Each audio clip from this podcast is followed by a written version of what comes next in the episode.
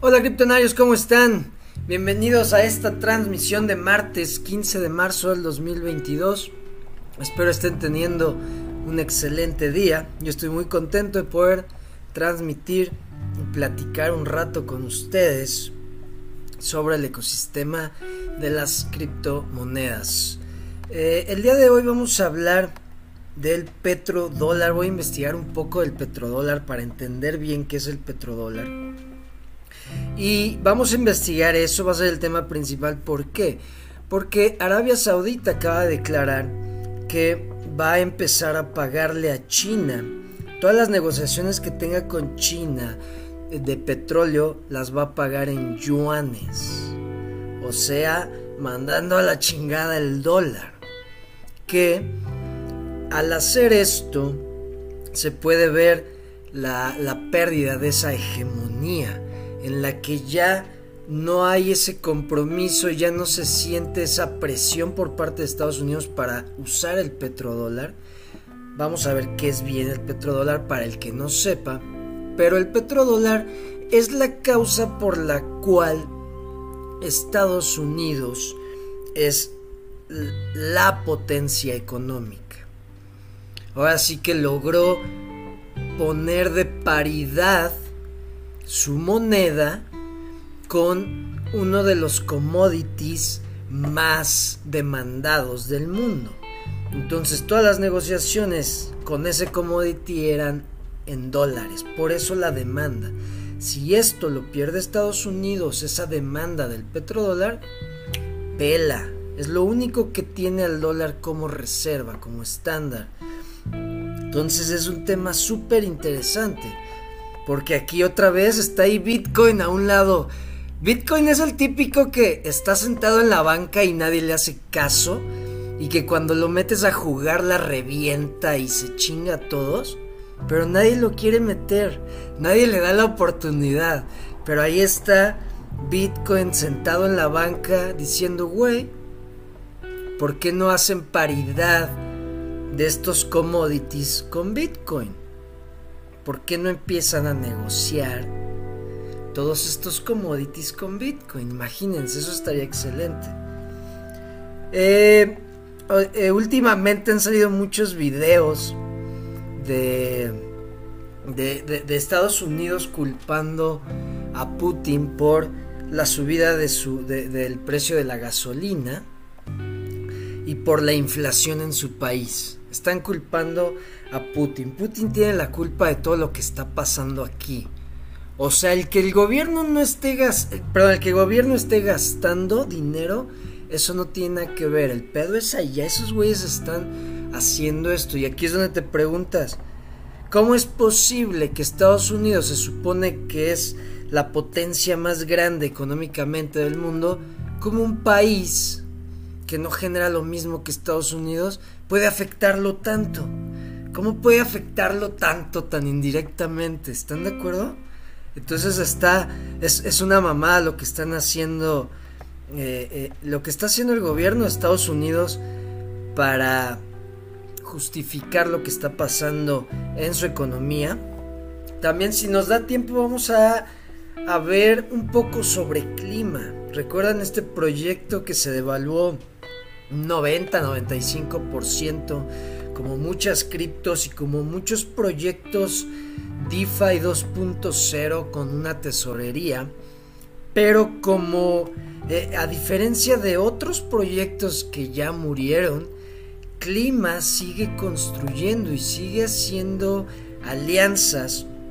Y como yo les dije desde un principio, cuando decidí invertir en Clima fue por el simple hecho del tema de los bonos de carbono de CO2. Ese, eso es algo que eh, investigando, ahora que vi que Clima acaba de hacer una alianza con otra empresa, descubrí un término que se llama ESG. Vamos a ver ese término porque ya los inversionistas de cualquier industria están tomando en cuenta estos tres eh, ¿cómo se les puede llamar? Estas tres categorías ESG, lo vamos a ver. Entonces es un tema muy importante y por eso creo que clima todavía tiene muchas posibilidades de alcanzar, tal vez no, no sé si el precio en el que yo lo compré, que yo entré en dos mil dólares, no sé si vaya a alcanzar ese precio por clima, por moneda, pero sí creo que puede seguir eh, eh, existiendo y puede subir mucho ese proyecto. Les voy a enseñar ya el por qué.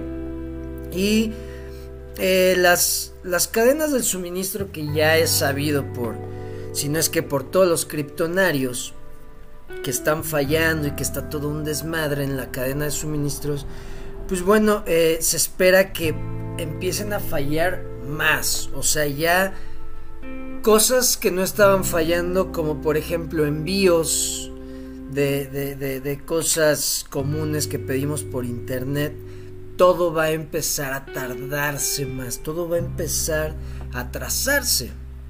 Y es que como que ya cada quien está tomando su, su bando, su lado.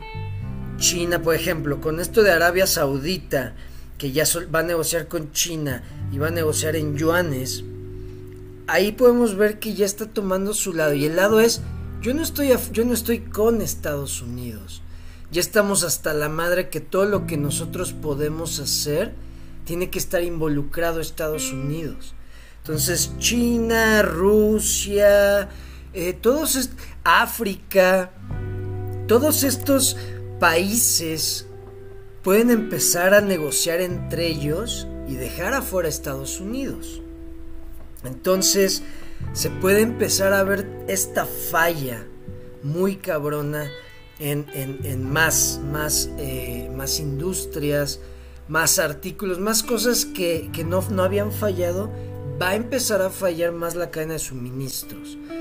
Vamos a hablar, eso si nos da tiempo. Y bueno, Venga, vamos a saludar. Rosti Boy, ¿cómo estás, hermano MG presente? Gracias, Luis Rosales.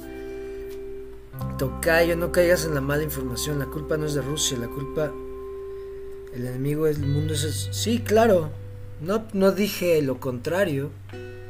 O sea, dije que Estados Unidos está culpando a, a Rusia. Eso es muy diferente que yo diga Rusia tiene la culpa. Sí, no, yo no dije lo contrario no estoy mal informando. Eh, ¿cómo estás?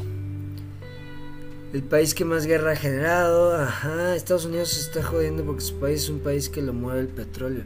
Claro, sí, sí, sí. Es de lo que vamos a hablar. Venga, ese tema. Dejen, vamos a ver. Petrodólar.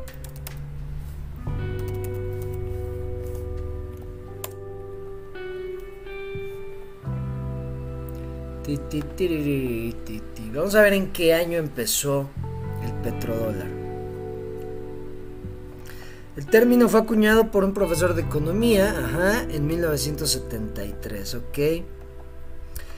Pensó que era necesario un término para describir la situación que ocurría en los países de la OPEP, que estos países son los que están Organización de Países Exportadores de Petróleo, ¿ok? Donde la venta de, petróleo les permitía a esas naciones prosperar económicamente e invertir en las economías de otras naciones. Ok, ok. Nos puede, ajá, sí, sí, sí, sí, sí. ¿En qué año fue? 1973. Eh, Petroyuanes. Vean, vean. Recientemente, países productores de petróleo incluyendo de la OPEP, podrán hacer venta de petróleo en petroyuanes en vez de dólar estadounidense. Se especula que un, alejamiento del dólar hacia el petroyuan podría tener efectos desastrosos para la economía de los Estados Unidos. Claro, y es que en estos momentos lo único, lo único, lo único que mantiene Estados Unidos arriba es esto, la demanda del petróleo y que todo lo que tiene que ver con el petróleo se negocia en dólares. Cuando deje de pasar eso, la demanda del dólar va a ser pues casi nula o nula. ¿Por qué? Por la cantidad de dólares en circulación. Si esto pasó en 1973, entonces esto fue como un... Eh, pues yo creo una mega jugada, una mega jugada. Eh, es una, una mega jugada que hizo la Reserva Federal. ¿Por qué?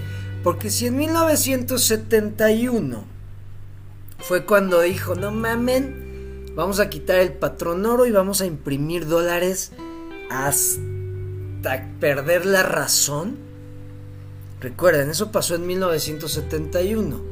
Y Estados Unidos logra que todo el petróleo se, se, se, negocie en dólares, se vende y se compre en dólares, ahí logras esa demanda en la que dices, güey, podemos imprimir porque todo, todo, o sea, va a haber una demanda muy cabrona de esta moneda, podemos imprimir, imprimir, vamos a imprimir a chingar a su madre.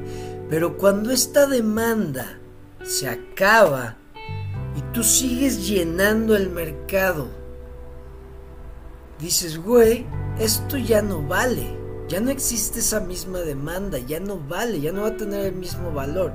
Y ahí es donde va a valer madres. Pero, o sea, está muy, muy cabrón este tema. Porque si Arabia Saudita lo hace, lo van a hacer todos. Todos. Vamos a leer.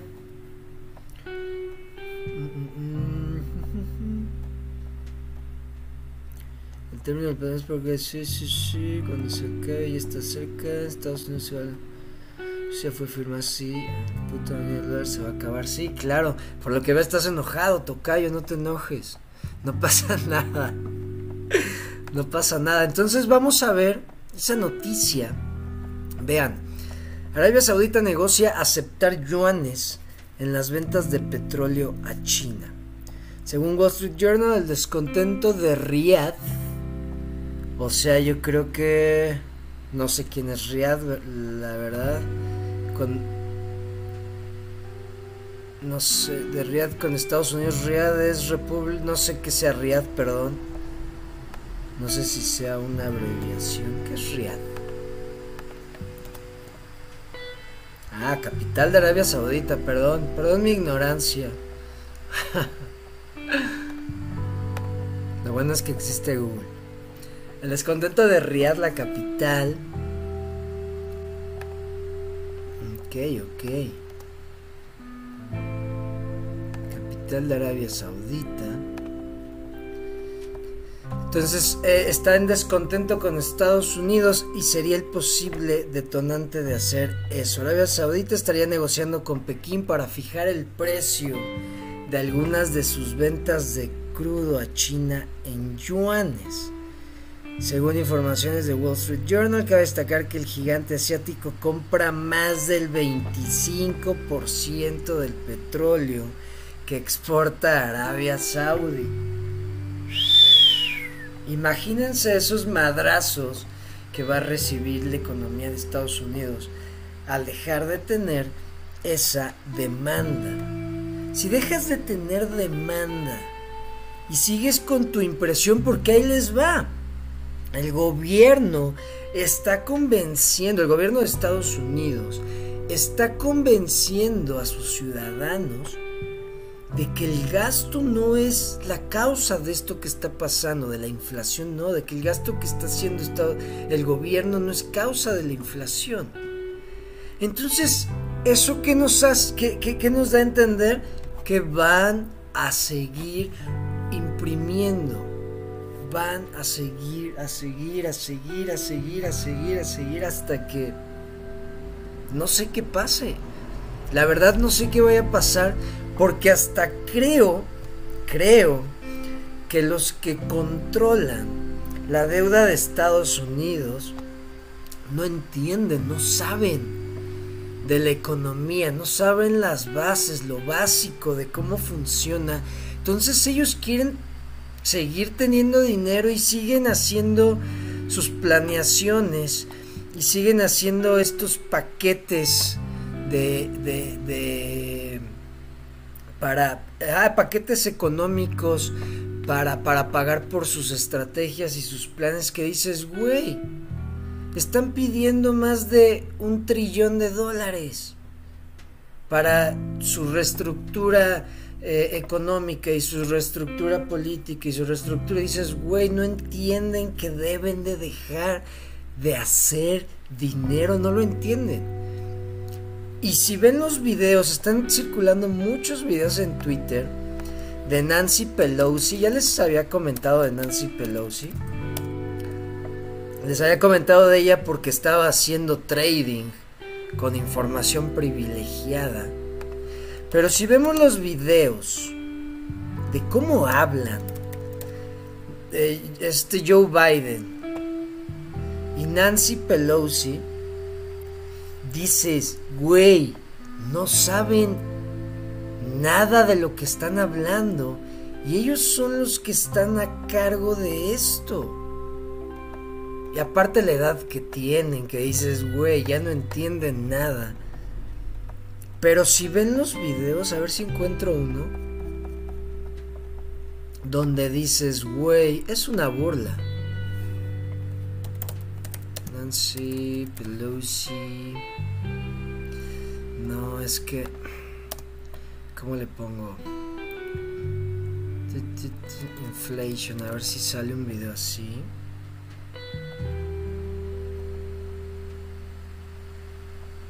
Veanlo, se burlan de ellos. No saben. Es este el que había visto. Miren, miren. Aquí están poniendo. Vamos a, a escuchar lo que dicen.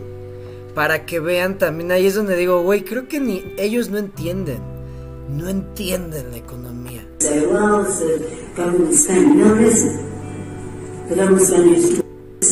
Se escucha medio feo, pero a ver si lo puedo traducir. Discussion, it's important to dis- discussion, it's important to dispel some of those who say, well, it's the government spending. No, it isn't. The government spending is doing the exact reverse, reducing the national debt. Ah, que dice, es que la gente está diciendo que eh, el gasto del gobierno está creando la inflación. Y dice Nancy Pelosi, no, no es cierto, de hecho está haciendo lo contrario que el gobierno gaste está haciendo que se reduzca la inflación y eso es lo peor. ¿Y saben qué hizo el gobierno? Vi unos papeles de un, unos eh, eh, registros de algo que hizo el, gobierno. Le, se, se, puso en contacto con 30 TikTokers, 30 influencers de TikTok, muy cabrones y les dijo, y se, o sea, se puso en contacto con ellos para decirles las causas de la inflación en Estados Unidos. ¿Pueden creer eso? Y ya vi videos de una chava explicando el por qué. Pero una chava que dices, güey, no creo que esa chava entienda de la economía y de inflación y de todo este pedo. No creo, pero bueno, sale una chava en TikTok explicando por qué la gasolina y claro, le echa la culpa a Putin y todo. Entonces dices, güey, ellos creen esto. O si no lo creen, dices, güey, qué bien están haciendo su papel. Pero cómo hablan, dices, es que creo que ni entienden, no saben lo que están haciendo. Entonces eh, los escuchan hablar y dices, ¿En serio estas personas deciden sobre la economía y sobre la política? Y dices, güey, está muy cabrón este pedo. Está en decadencia todo esto gracias a este tipo de líderes. Entonces, bueno, aquí dice, miren, Nancy Pelosi dice que el gasto del gobierno está reduciendo la deuda nacional y reduciendo la inflación. Y eso es lo que lo que dicen, es lo que le están vendiendo a sus ciudadanos. O sea, ellos tienen pensado seguir gastando, chingue su madre.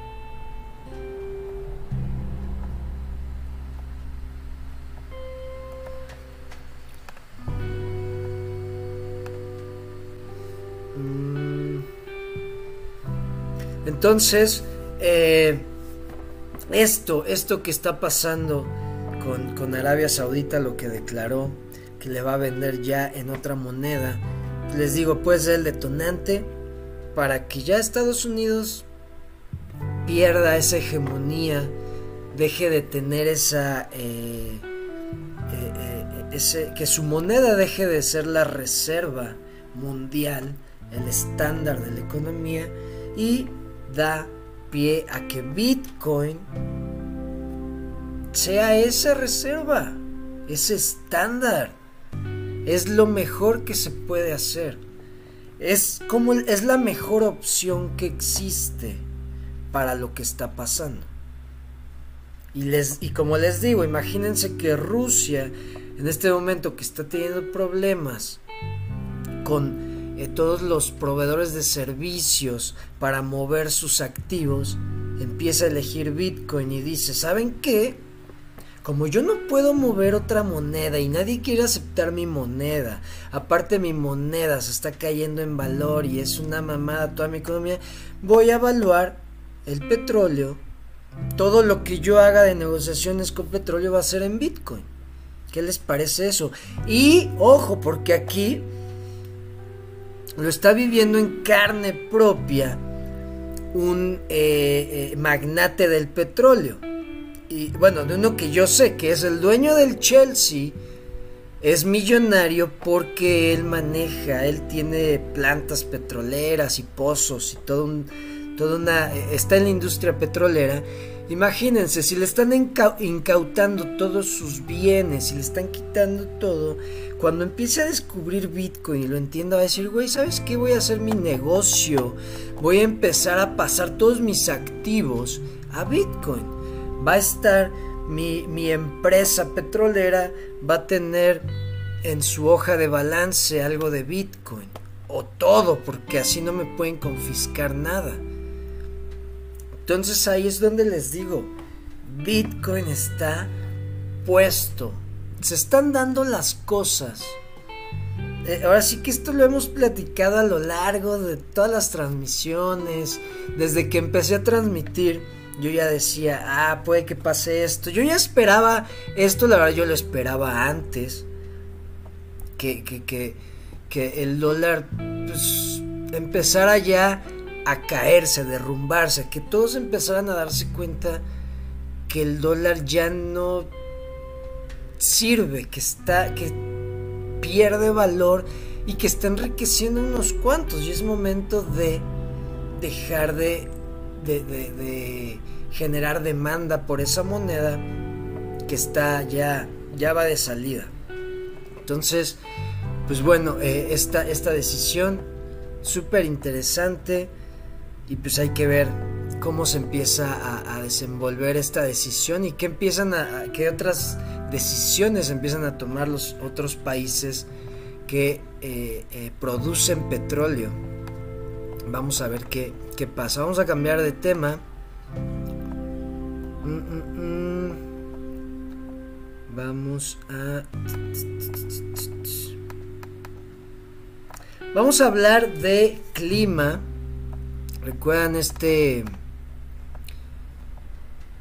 este proyecto basado en DeFi 2.0 que haciendo investigación pues eh, eh, eh, aprendí que básicamente DeFi 2.0 era respaldar tu proyecto con una tesorería para que toda la liquidez que estuviera en el protocolo si llegaban ballenas a hacer farming, a sacar rendimientos, y al lograr esto y salirse, no hubiera esta pérdida de valor en el protocolo y perdiera, fuera dañado todo el, el, proyecto.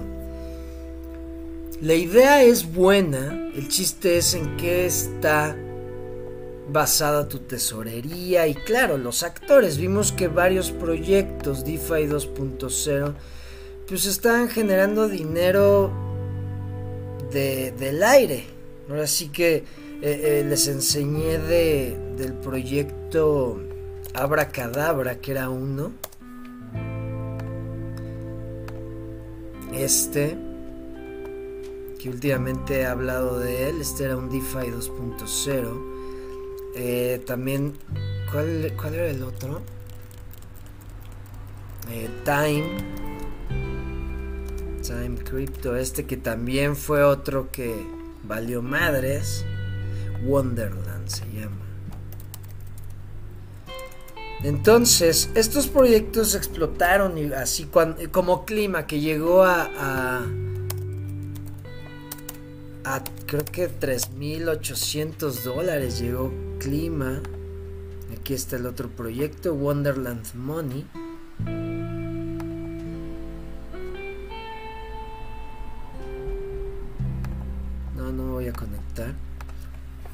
Pero bueno, yo eh, cuando estaba investigando todo esto de las tesorerías y de DeFi 2.0, eh, decidí que al entrar a explorar esto, y yo fui muy claro, cuando entré a este proyecto yo les dije, recuerden que esto tiene un mes que salió, y esto es una idea, esto es alguien que se le ocurrió intentar solucionar el pedo de las plataformas DeFi. Entonces se, intentó esto, un experimento. Y yo les dije, estoy entrando, pero el riesgo es mucho. O sea, esto es un experimento y puede valer madres. Y sí, muchos valieron madres. Como les digo, mi, mi inversión se cayó un 95%.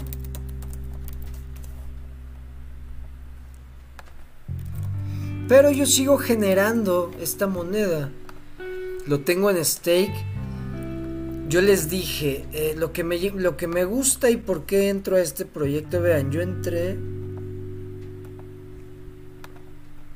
¿Dónde está? No, pero estaba más caro. No sé por qué no me da todo. Máximo histórico 3.777. Yo entré cuando estaba en 2.000 dólares. Pero bueno, les dije, Dos cosas que me gustan.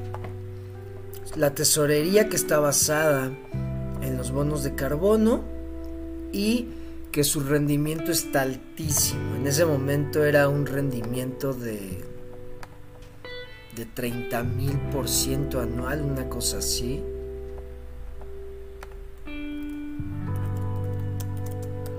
Déjenme meto para ver ahorita en cuánto está el, rendimiento ya bajó mucho. De hecho, eh, según yo lo ajustaron, porque ya era, se estaba volviendo, pues ya no era sustentable. Pero han mejorado, mejoraron su plataforma, mejoraron el diseño. Vean, este, así no era, esto lo acaban de rediseñar. Vamos a ver cuánto están. Vean, 925% están pagando. 925% anual. O sea, ya se redujo muy cabrón. Que dices, güey, ya está bajando a algo más real. Estaba en 30 mil por ciento. Claro, yo aproveché. Cuando yo entré, aproveché. Y he estado generando clima. De hecho, este índice que ven aquí mide eh, cuánto tiene una persona que puso en stake un clima desde que empezó el proyecto. O sea, desde que salió el proyecto al público, si tú compraste un clima y lo pusiste en stake, en estos momentos tienes 8.59 clima. ¿Ok? Como les digo, ya ha bajado mucho y esto pues ya te te da más tranquilidad. Porque algo que está dando tanto de rendimiento, dices, esto es... Esto es un Ponzi, esto es una mamada. ¿Cómo puede pagar algo tanto? ¿De dónde está sacando para pagar tanto el rendimiento? Claro, esto estaba empezando. Yo entré cuando llevaba tres meses. Y recuerden que siempre que sale algo, pues son pocas las personas que se reparten el pastel y por eso los rendimientos son tan altos. Conforme van entrando y se va conociendo el proyecto, va bajando el rendimiento. Como les digo, esto ya me da tranquilidad. Y eh, aparte de que están rediseñando su página, está, eh, eh, siguen trabajando, siguen aumentando su tesorería. Cuando yo entré creo que todavía no llegaban a los 10 a, los 10 millones de toneladas de CO2 en su tesorería. Ya llevan casi 16 y medio de toneladas, 16 millones y medio de toneladas de CO2. De hecho estaba leyendo que esta cantidad ya es más grande que lo que generan ya varios países. Y vean, esto aumentado. Estas son las formas en las que las empresas que tienen los bonos certificados pueden comprar clima. Esto está creciendo y esto sigue construyendo. Por eso yo sigo tranquilo con mi inversión, aunque perdí el 95% de mi dinero, que técnicamente no lo he perdido porque no lo he cambiado. Pero digo, güey, pues, ok, entré al final del ciclo. Claro, porque eh, eh, este proyecto lo descubrí en ese momento y yo soy de, güey, entra, vale madres, ahora sí que actúa. Y el proyecto salió pues ya cuando el ciclo estaba acabando, cuando estaba acabando la euforia y tal vez por eso se cayó tanto. Pero si llegó a 3777, nos puede dar eh, información en la que dices, güey, ¿puede llegar a eso otra vez? ¿O qué pedo? O sea, vamos a ver cómo está, pero lo que me gusta es que siguen, siguen construyendo, siguen haciendo alianzas. Por ejemplo, en la mañana vi que hicieron alianza con esta empresa Delta Wave. Y obvio, inmediatamente me fui a buscarlos. Di clic aquí y dice construidos para el futuro de la energía. Y dice nuestra plataforma de cadena de suministro en blockchain está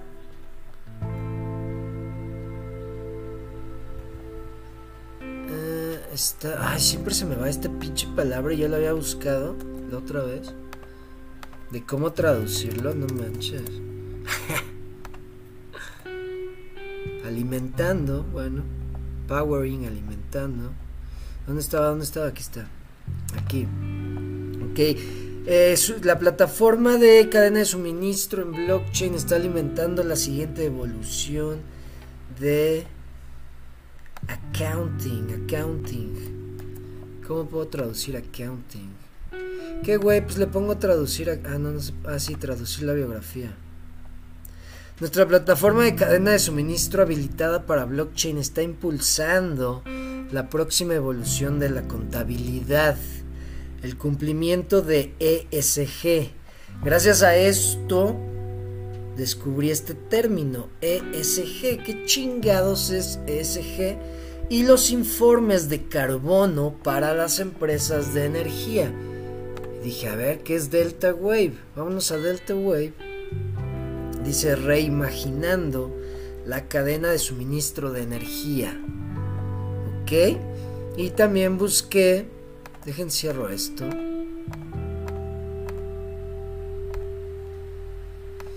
ESG.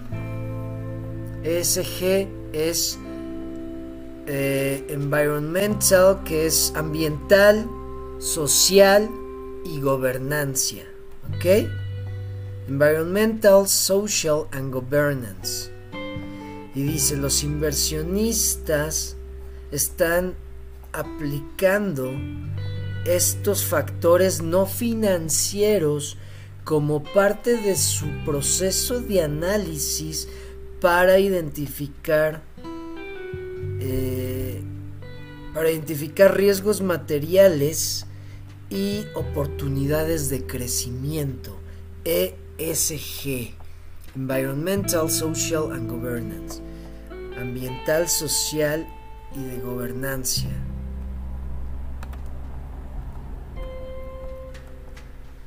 Son, es un set de estándares, una serie de estándares o de estándares para las operaciones de una compañía that socially conscious investors used to screen potential. Ah, dejen. Vamos a ponerlo en español.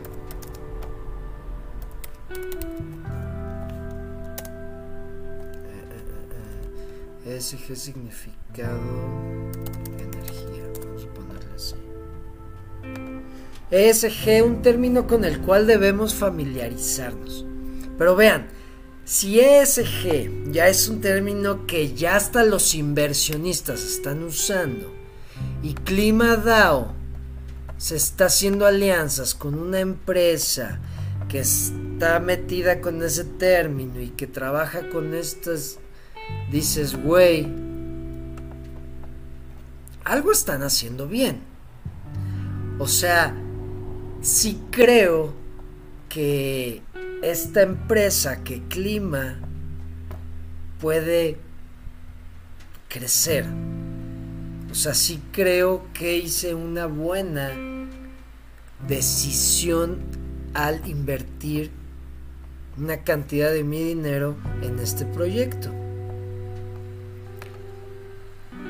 bueno, vean, existen algunas hipótesis que indican que una empresa pública que adquiere principios de sustentabilidad tiene un mejor desempeño en el precio de su acción con respecto a las que no han asumido este compromiso. Imagínense que todas las empresas que quieren tokenizarse se acercan a clima para también tener esta parte de güey, soy una empresa sustentable que tiene conciencia en la sustentabilidad. ¿Ok?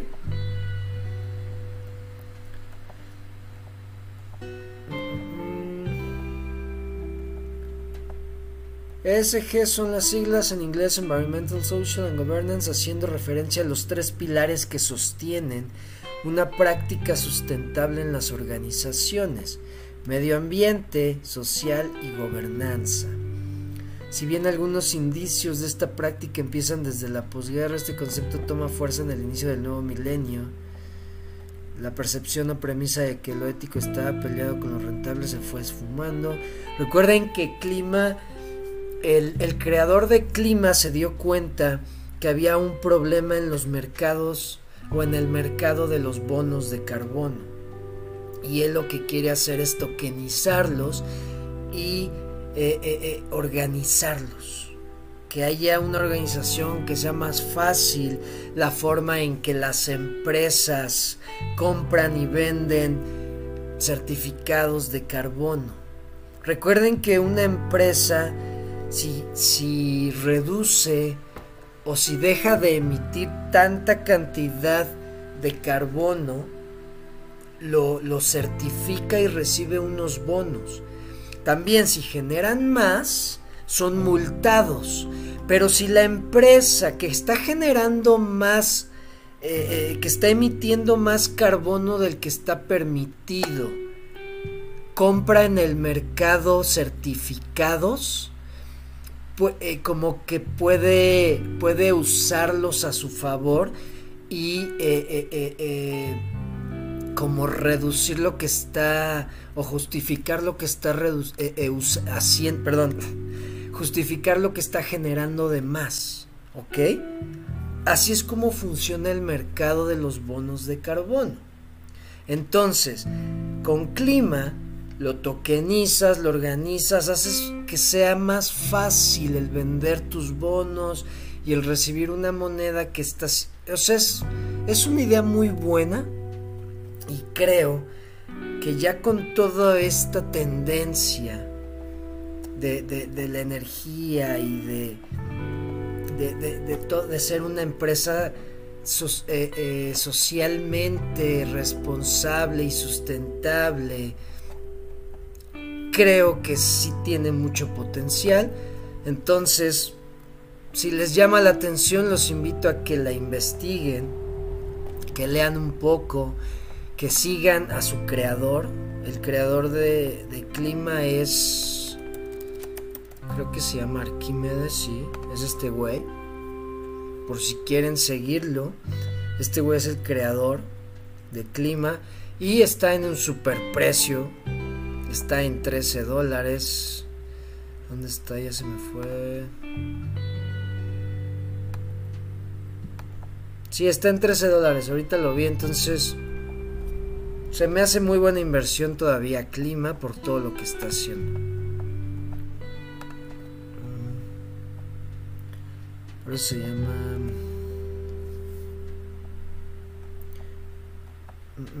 Tattoo Traveler. No te preocupes, hermano. Gracias por acompañarme. Edgar, ¿cómo estás? ¿Cuál crees que sea el máximo histórico de Clever? Nah, pues está muy cabrón. Está muy cabrón saber. O sea, en estos momentos el máximo histórico de Clever son, son casi 17 centavos. 16.9 centavos. Ese es el máximo histórico. Pero si te refieres al nuevo máximo, no sé. Pueden pasar muchísimas cosas.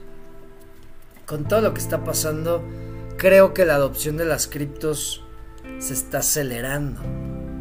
Entonces, sí creo, yo lo que creo es que este cripto invierno va a durar muchísimo menos que los tres años de, del pasado, que fue de 2018 a que principios 2021, que fueron esos tres años más o menos, creo que este va a ser muy diferente. Eso es lo que yo creo. Recuerden, lo que yo creo es muy diferente a lo que vaya a pasar. Yo completé si acaso dos climas.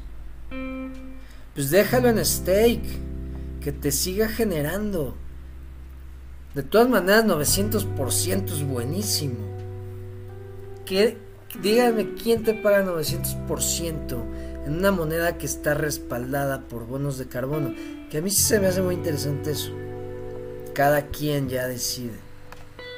¿Va? Y pues bueno, criptonarios, hasta aquí con la información. Espero les haya gustado, les sirva les, complemente su análisis, les ayude a invertir, les ayude en algo. Muchísimas gracias por acompañarme. Mañana es día de preguntas y respuestas. De todas maneras va a haber algunos temas por si no hay muchas preguntas. Nos vemos mañana, que estén muy bien. Gracias por acompañarme. Cambio y fuera. Hasta luego.